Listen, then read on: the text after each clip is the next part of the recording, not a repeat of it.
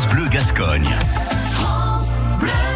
Notre bénévole du jour, c'est Grégory Mello du Café Musique à Mont-de-Marsan, bénévole depuis 2017 hein, au Café Musique, un lieu dont il est en fait tombé amoureux en venant voir un, concert de, de, reggae. Et il donne de son temps, notamment durant les, les soirées euh, concerts de l'association où il gère le bar. Bonjour, je m'appelle Grégory Mello, je suis bénévole au Café Musique à Mont-de-Marsan qui organise des concerts plus euh, des activités dans les associations locales à l'intérieur du Café Musique et aussi euh, dans toute l'agglomération.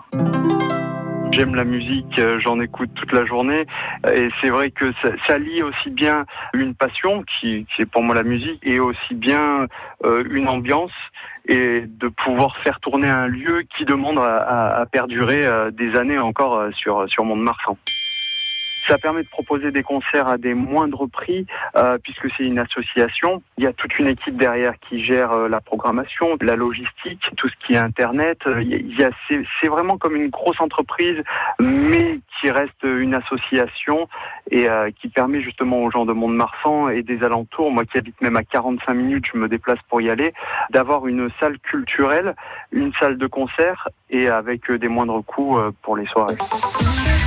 À réécouter et à podcaster sur l'appli France Bleu